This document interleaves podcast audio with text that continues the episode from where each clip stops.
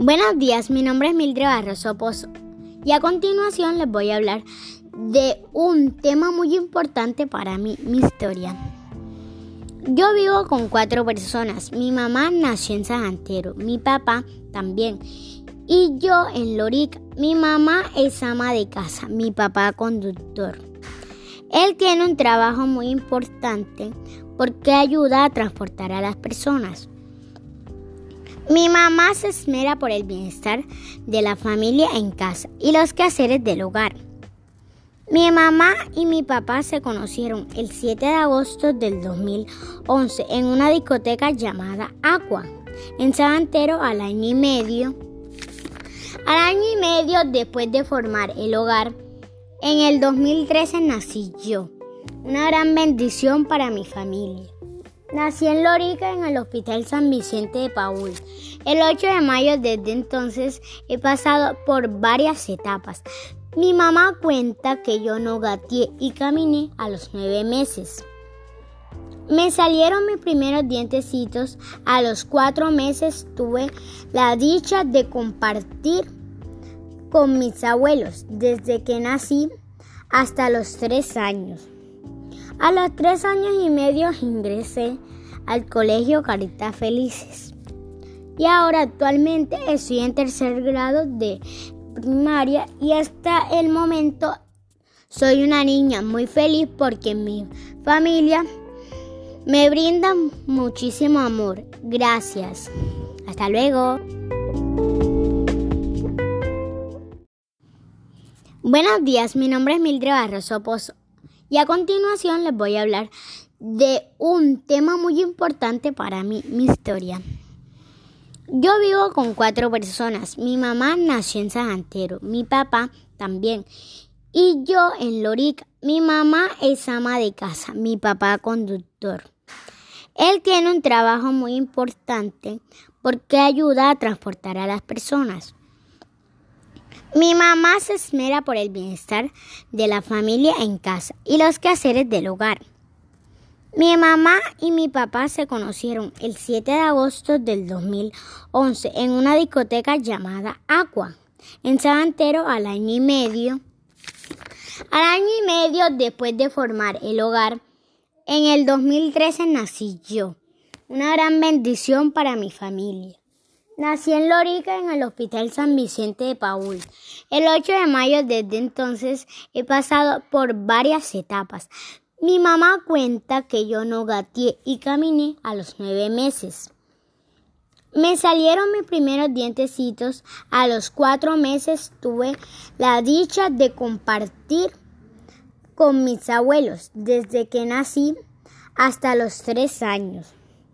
A los tres años y medio ingresé al colegio Caritas Felices. Y ahora actualmente estoy en tercer grado de primaria y hasta el momento soy una niña muy feliz porque mi familia me brinda muchísimo amor. Gracias. Hasta luego. Buenos días, mi nombre es Mildred Barroso Pozo, soy del grado tercero. Hoy les voy a leer una hermosa lectura llamada Los tres deseos. Una noche de invierno, en una humilde casita, sentados junto al fuego de la chimenea vivían un hombre y una mujer que comentaban la felicidad de sus vecinos, que eran más ricos que ellos. Oh, decía la mujer, si tuviera dinero para comprar de todo lo que yo quisiera, sería mucho más, más feliz que mis vecinos. Y yo, dijo el marido, me gustaría vivir en el tiempo de las hadas y que hubiera una una lo suficiente buena como para darme lo que yo quisiera. En ese instante vieron en su cocina a una hada que les dijo, soy una hada del bosque, voy a concederle tres deseos, pero tengan cuidado porque después de haber pedido tres cosas, no les voy a conceder nada más. Cuando el hada desapareció, el hombre y la mujer se quedaron muy confundidos. Para mí, dijo la mujer, no deseo nada aún, pero me gustaría ser bella rica y muy guapa.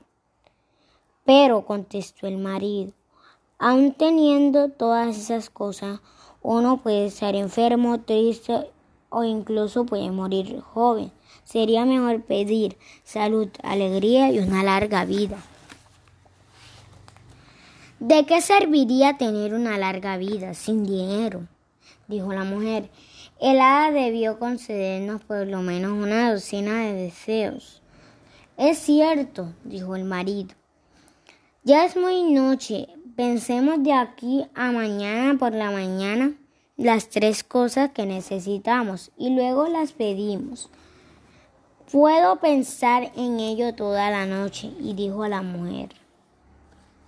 Mientras tanto, calentémonos, pues hace frío.